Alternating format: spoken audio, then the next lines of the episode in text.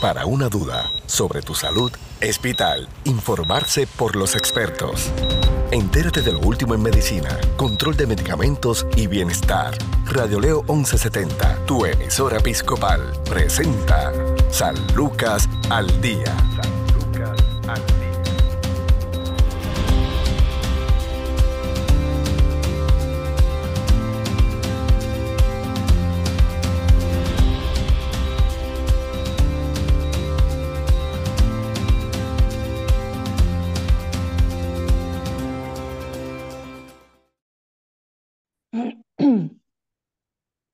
Tal amigos? Les saluda la periodista Sandra Torres Guzmán. Esto es San Lucas al Día, el programa del Sistema de Salud Episcopal. Hoy nos acompaña la doctora Ana Medina, directora de farmacia en el Centro Médico Episcopal San Lucas. Bienvenida, doctora. Saludos, Sandra. Buenos días, buen día. Buen día. Bueno, eh, vamos a hablar hoy sobre el rol del farmacéutico en el cuidado de los pacientes y unos temas que están eh, relacionados directamente con el uso de medicamentos y la importancia, el, rol de un farmacéutico en la vida de cada uno de nosotros. Eh, vamos primero a conocer un poco sobre ella, quién es la doctora Ana Medina, de dónde viene, cuál fue su inspiración su motivación para estudiar farmacia. Cuéntenos un poco. Sí, buenas. Pues yo creo que inspiración comenzó siempre, me gustó la salud, la rama de la salud fue siempre mi pasión, ¿verdad? Soy bióloga de profesión, eh, eso fue el, primer bachillerato que escogí. Mi madre es, es eh, nutricionista, así que siempre estuvo ahí eh, dándonos un poco y sembrando la semillita de lo que es mantenerse saludable y el uso correcto, ¿verdad? De la rama de la salud. Ella también, mi madre, fue de las que me dijo, bueno, si te gusta la salud, me orientó a diferentes carreras que estaban atadas a eso. también siempre evalué ser médico. Yo creo que todos los que somos biólogos y nos gusta la salud, eso como que siempre lo tuvimos por ahí en la mente. Pero algo estaba dentro de mí que quería estar en otra rama, ¿verdad? Dándole apoyo a lo mejor a los servicios y así fue. Así que yo soy regresada de recinto de ciencias médicas, fui la última clase de bachillerato. Y entonces continué mis estudios doctorales luego con, con lo que la Universidad de Nova. Eh, me encanta, o sea, no me arrepiento de haber tomado la decisión de ser farmacéutica, si nazco nuevamente, quiero ser farmacéutica, porque le doy un sentido diferente ¿verdad? a lo que es el paciente, veo el paciente de, otro, de otra perspectiva. ¿De dónde es usted natural? Ah, yo soy natural del pueblo de San Germán y ahora soy hija ponceña porque llevo más de 20 años en Ponce. Así que mis padres aún y mi familia residen, residen en San Germán. Soy del área oeste. Esa es mi, mi raíz. Pueblo fundador de pueblos. San Germán. Así es. Bueno, doctora, hoy vamos a hablar un poco, ¿verdad?, sobre el rol del farmacéutico en el cuidado del, paciente y quisiera eh, primero definiendo cuál es el, qué es un farmacéutico y cuál es su labor. Bueno, la labor del farmacéutico básica, ¿verdad?, es cuidar por el uso apropiado de medicamentos en los pacientes. ¿verdad? Lo primero que llega a nosotros es esa receta esa receta que nos dice con dos o tres palabritas dice mucho porque nos dice a lo mejor eh, cómo está la salud del paciente, qué condiciones tiene, cuán agudo está su condición. Y esas son cosas que nosotros debemos de identificar a la primera vez que llegue ese paciente, ¿verdad? Ese, papelito, ¿verdad? Esa receta o esa receta electrónica, ¿verdad? Porque ahora llegan electrónicas, ya no llegan tanto en papel. Y entonces, a raíz de verlo, uno debe de empezar entonces a conocer a ese paciente. A conocer la edad, a conocer alergias que tiene ese paciente, otras, las Condiciones que puedan afectar la farmacoterapia del paciente. Esa es como la, las primeras bombillitas que nosotros nos comienzan a aprender una vez que recibimos esa receta. Lo próximo, ¿verdad? Que uno hace, ¿verdad? Uno identifica si es algo agudo, si es algo crónico, y si es algo crónico que uno sabe que el paciente va a necesitar un cuidado prolongado y la primera vez que tiene esa terapia, pues bien importante saludar a ese don Juan y decirle cómo se siente, orientarlo de ese medicamento que va a comenzar y mirarlo un todo, mirar ese medicamento que va a comenzar y todo lo que ya está tomando, ¿verdad? Porque hay que reconocer que hoy en día, ¿verdad? tenemos una bastante población de edad avanzada y no toman un medicamento, toman varios. Así que ese es el, el primer rol al llegar a esa receta es identificar todas las alertas y todas las cosas que ese paciente necesita en que yo lo ayude.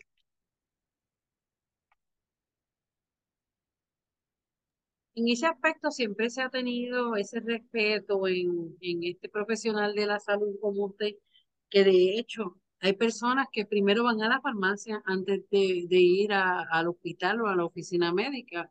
Y, este, y pues es en la, yo creo que ha sido culturalmente, se ha transmitido de una generación a otra generación, de que el farmacéutico es el que puede quitarme mis dolores, el que me puede decir qué es lo que tengo, yo lo que tengo es dolor de oído, pues yo voy a la farmacia para que me, para que la farmacéutica, la licenciada, como dicen, me, me, me, diga qué es lo que tengo, aunque el rol del farmacéutico no es precisamente diagnosticar, pero a eso llegamos, ¿verdad? A, a la confianza que tiene la ciudadanía eh, en ese profesional de la salud que está ahí, es parte de su comunidad y que es el encargado de despacharle, de darle, ¿verdad? Y de seguir al pie de la letra todas esas recetas, esas recomendaciones que, que, que, provienen precisamente de otro profesional de la salud. Ha cambiado un poco eso en términos de, de que la gente vaya primero a la farmacia antes de, ir al médico. Yo diría que ha aumentado, ¿verdad? Porque el farmacéutico está accesible, está ahí en todo momento. Eh, y, ¿verdad? Tenemos que reconocer que cada día tenemos, ¿verdad? Ciertas ramas más limitadas. Así que la accesibilidad del farmacéutico, como, tú bien dices, que tú vas allí a comprar a lo mejor un material de escuela o vas a comprar la leche, ¿verdad? A la farmacia y dices, ay, mira, este, tengo este, este oído que me molesta o tengo eh, a veces este, una uña, ¿verdad? Que esas cosas son bien comunes a veces en nosotros, y tengo el farmacéutico allí. ¿Verdad? Con esto de la pandemia, ¿verdad? Y COVID, eso se agudizó más, ¿verdad? Porque era el primero que yo tenía allí, que yo no tenía que a lo mejor, como tú dices, ir al, al hospital, ¿verdad? A tomar un turno. Y ese farmacéutico está allí para identificar si realmente yo de puedo auto, ¿verdad? Buscar un tratamiento básico, ¿verdad? Porque tenemos todos los tratamientos fuera de recetario que son buenísimos y cada día hay más tratamientos fuera de recetario que los podemos ayudar a nuestros pacientes. O, ¿verdad? Y decirle, no, mira, esto realmente necesitas, eh, te voy a dar, eh, te voy a recomendar esto, ¿verdad? Para comenzar, pero si esto se agudiza, pues debes de ir a tu médico. Eh, y la, disponibilidad de los recursos, ¿verdad? En, en, nosotros como profesionales de la salud y en los pacientes, definitivamente ha hecho que el paciente se acerque más al farmacéutico y para eso estamos. Claro, ¿en qué, en qué área puede estar el farmacéutico? Usted está en el área de, de un hospital. Hay farmacéuticos que están eh, en un área de comunidad, hay otros que están dentro de las empresas este, haciendo distintos roles, pero ¿cuáles son aquí en Puerto Rico las áreas donde está el farmacéutico? Sí, en ¿verdad? Además de las áreas que, ¿verdad? que mencionaste, farmacia de cadena, farmacia de comunidad, farmacia intrahospitalaria, manufactura, eh, también hay todas las áreas de educación a pacientes, muchas de ellas dirigidas por ya planes médicos. Los planes médicos también hoy en día están reclutando muchísimos farmacéuticos para manejar el formulario, para orientar a los pacientes, para crear clínicas de salud, todo lo que es educativo, eh, investigación. Eh, además de manufactura y venta, también está el área de venta, que es la casa manufacturera, pero también todo lo que es investigación, en la academia, ¿verdad? Tenemos muchos farmacéuticos dedicados a la academia, ya sea de otros profesionales como son los de enfermería, técnicos de farmacia y también, ¿verdad? Trabajando programas doctorales hasta, hasta con diferentes PhDs, programas doctorales que también el farmacéutico puede poner su granito. Así que hay muchísimas disciplinas y yo creo que esto se va a seguir expandiendo, eh, porque también en, en las farmacias se vacuna antes en Puerto Rico eso era algo que no se veía mucho y ya cada día se ve más. Eh, todos los beneficios que se han dado, ¿verdad? los privilegios que se han dado farmacéuticos para que puedan también crear clínicas de vacunación y vacunar directamente en las farmacias para accesibilizar, hacer más accesibles esos servicios. Claro, en términos también de lo que, de la función que usted tiene como farmacéutica eh, en un área de hospital, en, que ya, ya nos explicó, ¿verdad? Desde la manera en que llega la receta y todo lo demás, pero ¿qué tipo de, de comunicación, qué tipo de relación, qué tipo de, de como, diríamos, ¿verdad? De, de, de, rol en ese, en ese tipo de paciente que está o está, o está hospitalizado o acaba de salir del hospital o estuvo eh, en la sala de emergencias, están también los otros pacientes que están en el área de, de, salud conductual, ¿verdad? Que no, tal vez no son dolencias físicas, pero son parte de, del andamiaje, la atención holística a lo que es el cuidado de la salud. Hay personas que, que pasan por depresiones, pasan por ansiedad, han tenido diagnósticos de eh, distintas condiciones de salud mental. O sea que usted ve allí tal vez la gama completa de, de lo que es un paciente en el Puerto Rico de hoy. Sí, nosotros en el hospital vemos, ¿verdad? Como dice, el paciente que viene con algo más agudo, ¿verdad? Agudo que se puede ir para su hogar en sala de emergencia. En esa ocasión nosotros recibimos muchas consultas, ¿verdad? De los médicos, le damos tratamiento primario, después el paciente una vez es admitido, ¿verdad? Porque requiere un uso de antibiótico prolongado, por ejemplo, ¿verdad? O un tratamiento anticoagulante prolongado, pues si se ofrece, en el caso de los anticoagulantes, nosotros tenemos unos programas de educación específicos, ¿verdad? Por categorías de medicamentos. En los casos de los anticoagulantes, eh, vamos a, el paciente va a recibir en o antes de su alta algún programa educativo, ya sea un farmacéutico o también los, los, estudiantes de farmacia que también nos asisten en recibir educación directa para el uso apropiado de esos medicamentos. Tenemos programas también de uso de, antibióticos, ¿verdad? los usos de los antibióticos con todo esto lo que es eh, patrones de resistencia. El personal farmacéutico evalúa las terapias antibióticos ¿verdad? para ser más certeros y apoyar al, al médico, eh, ofrecer el mejor tratamiento de antibióticos y apoyar también al paciente para que conozca qué antibiótico está tomando, que debe de continuar en el hogar.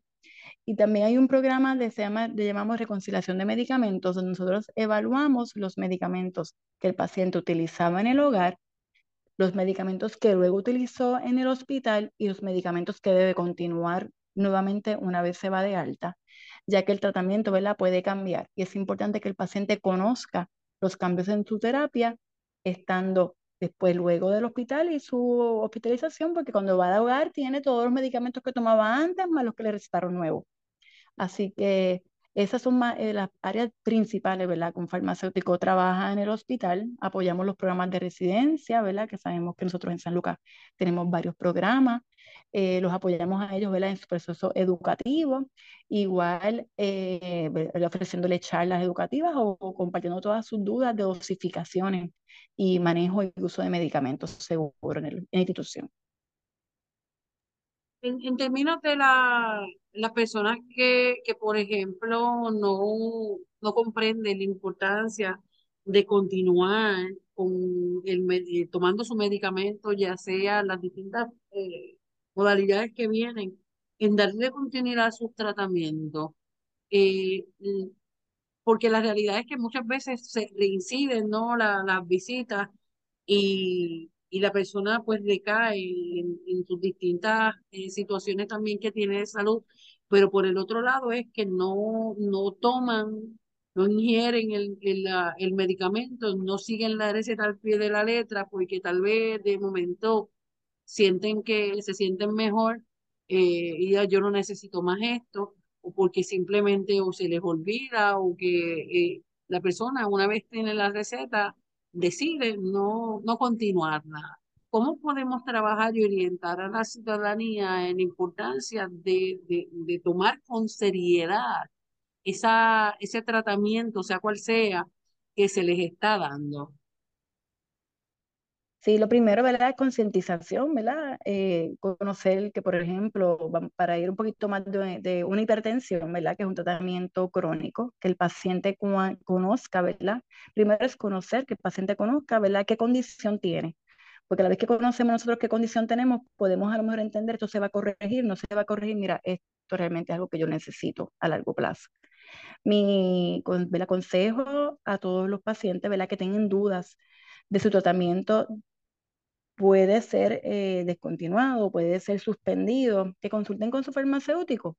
Esa es la primera persona que ellos ven, ¿verdad? Cuando van y buscan esa receta, cuando buscan ese medicamento, es la persona que a él le puede orientar y decirle, mira, este medicamento es para esta condición crónica, realmente, ¿verdad? Debes de intentarlo por tanto tiempo para que busquen evaluación y hacer un balance, ¿verdad? A veces nos asustamos porque, ah, porque va a tener efectos secundarios. ¿Verdad? Eh, eh, ¿verdad? Hay que reconocer que los medicamentos tienen efectos secundarios, pero igualmente tenemos que reconocer que hay condiciones, en este caso el ejemplo que di, que es hipertensión, que tiene más efectos secundarios, que ese metoprolol, ese tenormin, ese medicamento que te dieron, ¿verdad? Para mantener una presión eh, saludable y no tengas complicaciones. Así que es algo que tenemos que concientizarnos como población eh, y a través de este, ¿verdad? participando de programas como este, eh, les digo a la población que si tiene duda de que el medicamento le va a hacer mal o que por qué lo debe de continuar tomando o dejarlo de tomar, ¿verdad? Porque es un tratamiento a corto plazo, consulte con el farmacéutico.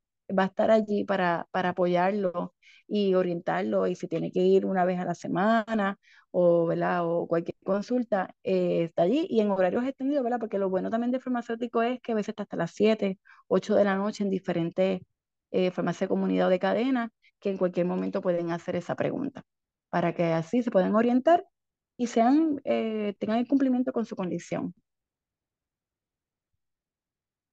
Claro, Licenciada, hay distintos aspectos también sobre el manejo de medicamentos que quisiéramos tocar a través de, esta entrevista.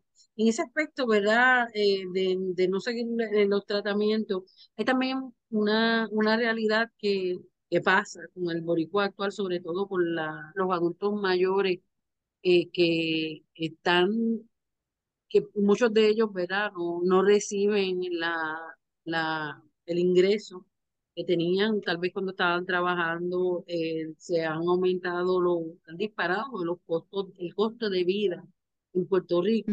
Entonces, pues ves a, estos adultos mayores eh, que un mes deciden pagar la luz, otro mes deciden pagar el agua, porque es que no le da para los medicamentos. Entonces, eh, he conocido de algunos que, que, lo que han hecho es empezar a, a restringirlos, no porque que no estén conscientes de, de, la importancia de darle continuidad al tratamiento al pie de la letra, sino porque no tienen dinero para costearlo. Hay muchos adultos mayores que también se han hecho cargo de la custodia de sus nietos. Eh, hay otros por las situaciones que, que estamos experimentando de el recorte en los retiros a los jubilados en esas mismas situaciones, ¿verdad? Hay que crear una cadena de, solidaridad y hay que seguir orientando cómo, cómo se trabaja también con ese aspecto de este adulto mayor que está consciente de que tiene sus condiciones de salud, que está consciente de que tiene que tomar esos medicamentos al pie de la letra, pero su situación eh, económica no le ayuda. Sí, entiendo. Hoy en día, eh, yo comencé en farmacia hace 20 años, yo, me gradué en el 2013 farmacia, y en aquel momento existían muchas eh, farmacoterapias de brand, ¿verdad? originales.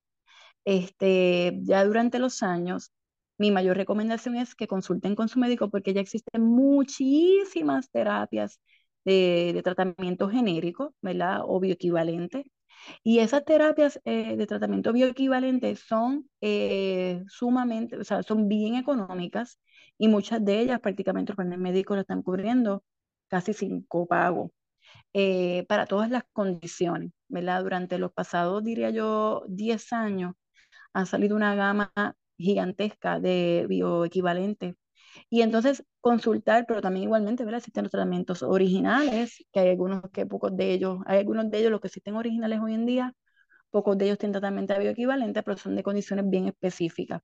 Pero todo lo que es diabetes, hipertensión, manejo de colesterol, ¿verdad? Que son las condiciones crónicas que de, de nuestra población. Existen muchos tratamientos eh, bioequivalentes que consultar con su médico y con su farmacéutico que le diga, mira, yo no puedo pagar este deducible, ¿qué alternativa tú me ofreces? ¿Verdad? Para poder entonces manejar esa parte eh, económica y muy válida y sumamente importante, ¿verdad? Porque hoy en día, ¿verdad? Todos los costos han aumentado para todo, todo el mundo y tenemos que hacer un balance entre la salud, ¿verdad? Y lo que realmente necesitamos para estar bien. Claro, vamos a hacer una pausa y continuamos en el segmento final de San Lucas al día, esta edición. Estamos hablando sobre el rol del farmacéutico en el cuidado de los pacientes con la doctora en farmacia, Ana Medina, quien es directora de farmacia en el Centro Médico Episcopal San Lucas. Tu salud no se detiene al igual tu programa, San Lucas al Día, por Radio Leo 1170M, tu emisora episcopal. Somos parte de tu vida. Almacenar sus medicamentos adecuadamente puede ayudar a garantizar que funcionen como deberían, así como evitar accidentes por intoxicación. El lugar donde usted guarda su medicamento puede afectar su efecto Aprenda sobre el almacenamiento apropiado de su medicamento para evitar que se altere. Cuide su medicación. Sepa que el calor, el aire, la luz y la humedad pueden dañarlo.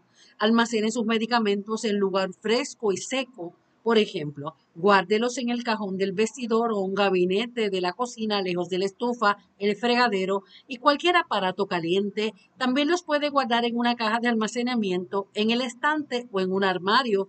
Si usted es como la mayoría de la gente, probablemente guarde los medicamentos en el gabinete de un baño, pero el calor y la humedad del fregadero, la ducha y la bañera pueden dañarlos.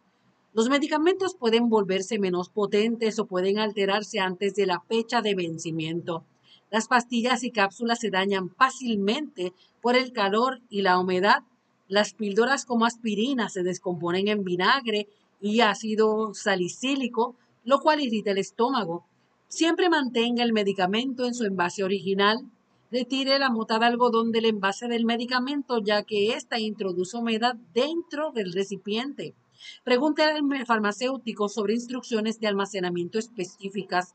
Mantenga a los niños a salvo. Guarde siempre los medicamentos fuera de su alcance y de su vista.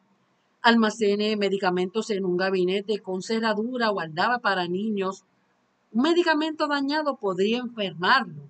No tome un medicamento que haya cambiado de color, textura u olor, ni siquiera si no está vencido. Píldoras que se pegan, están más duras o blandas de lo normal o estén agrietadas o astilladas.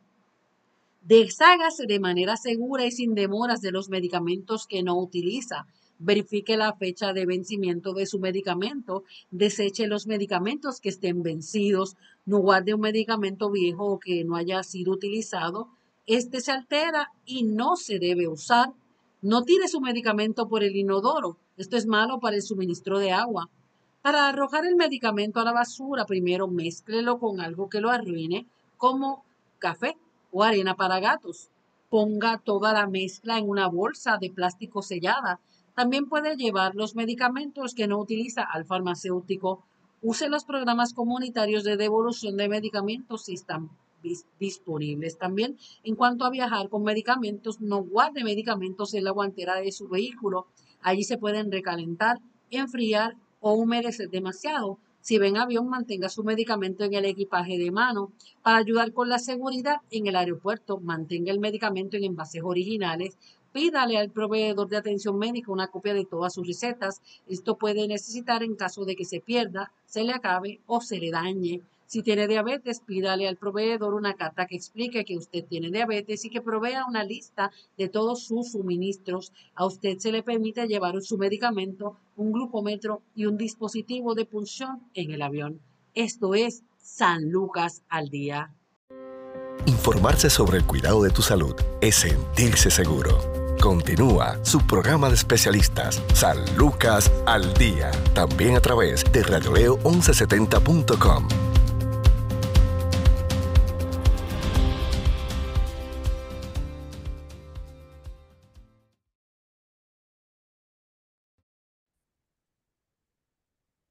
Esto es San Lucas al Día, el programa del Sistema de Salud Episcopal, con ustedes Sandra Torres Guzmán y estamos conversando con la doctora Ana Medina, directora de farmacia del Centro Médico Episcopal San Lucas en Ponce, sobre el rol del farmacéutico en el cuidado del paciente.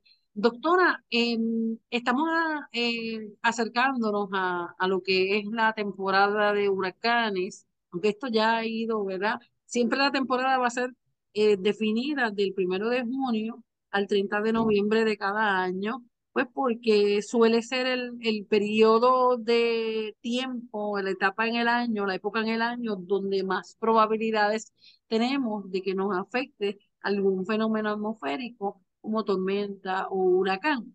Esto yo digo que ha cambiado en el sentido, pues, por el cambio climático y también otros eventos que hemos experimentado, hemos vivido en estos últimos años eh, con los terremotos que nos cambió la manera de, de vivir aquí en la zona, en eh, la zona cero, en la zona donde fue afectada mayormente por los terremotos surgidos en, entre Guánica, Guánica, Guayanilla, en esa zona.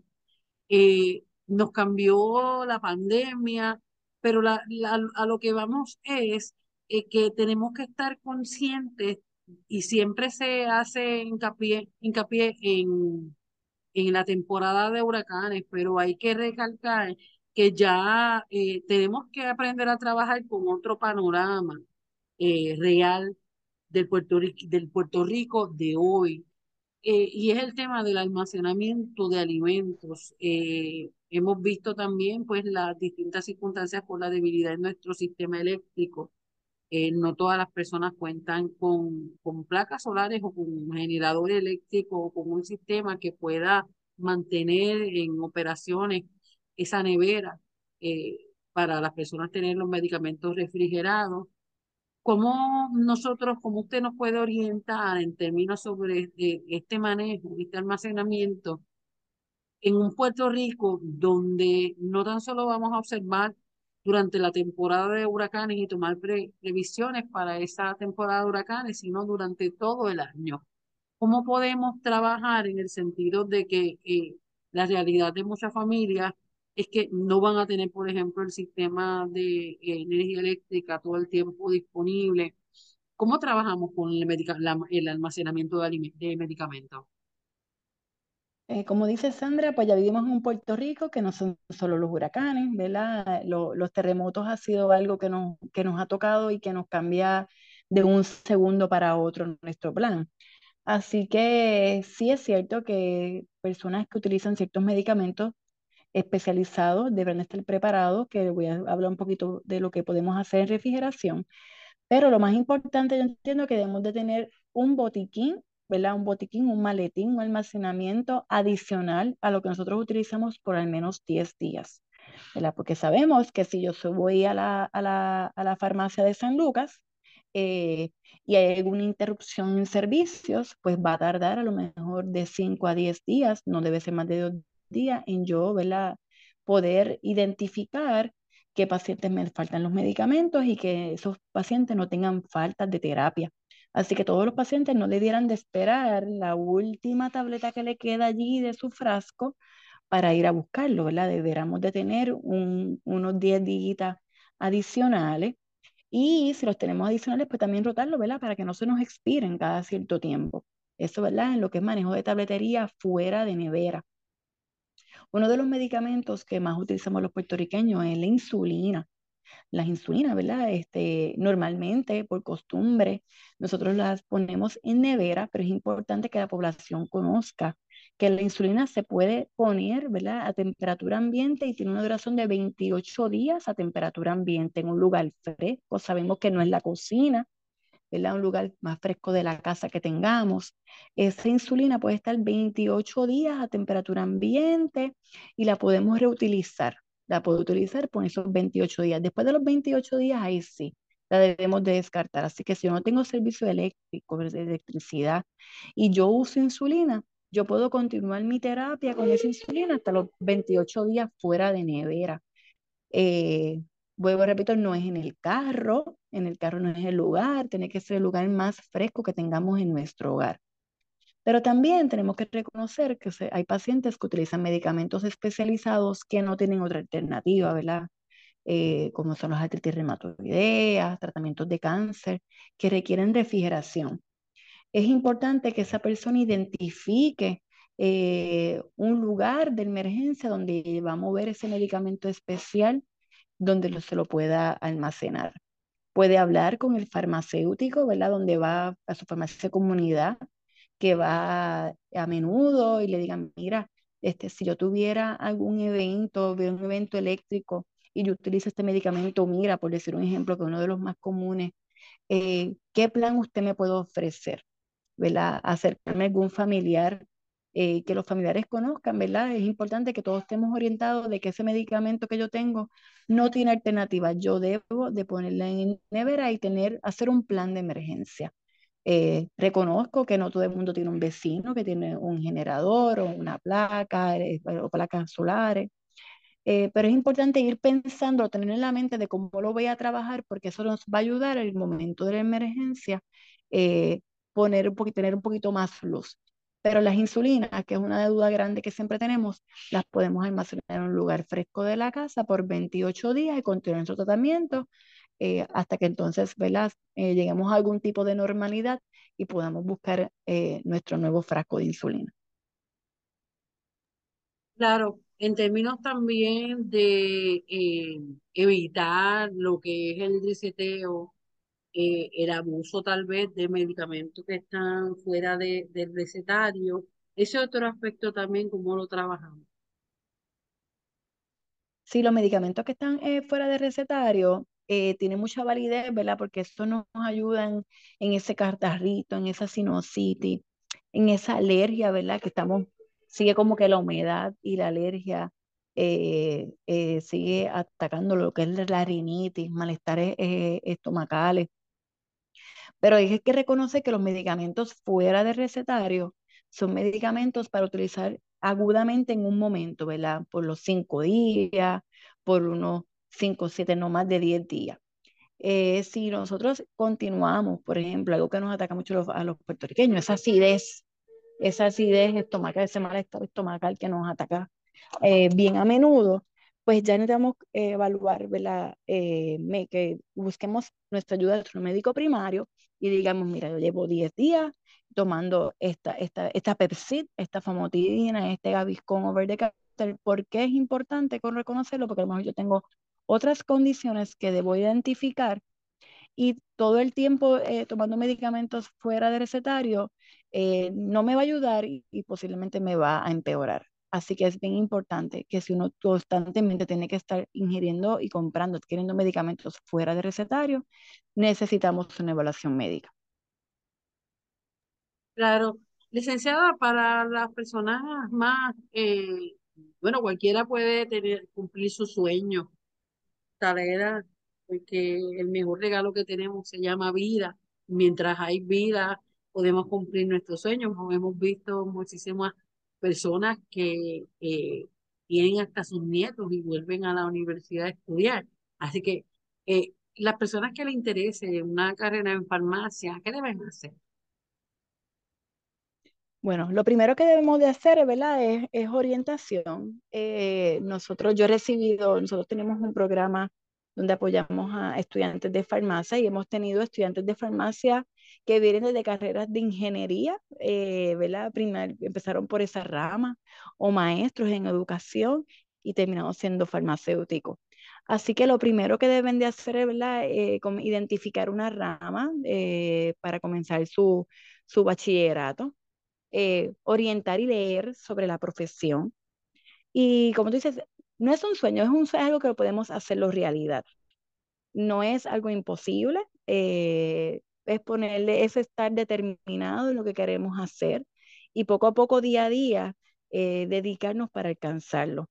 Una vez, ¿verdad? Nosotros alcanzamos o identificamos comenzar una carrera, ya sea bajo química, bajo biología, bajo ciencias generales, ¿verdad? Porque normalmente el farmacéutico comienza por área de ciencias.